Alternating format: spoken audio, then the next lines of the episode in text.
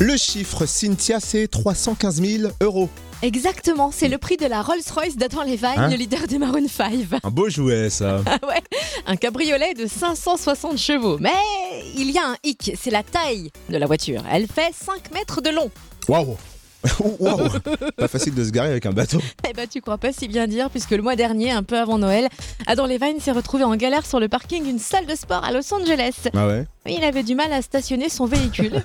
Alors il a fait appel à une inconnue qui passait par là pour qu'elle l'aide à trouver une place adéquate et qu'il ne rate pas sa manœuvre. Eh, Franchement, on le comprend parce que ça aurait été dommage de la rayer. Oui, mais en fait, c'est pas si compliqué que ça, Adam. Au volant aussi, you gotta move, Light Jagger, you gotta move, le pommeau pour être le roi du créneau. Tu vois, c'est que ça, Adam.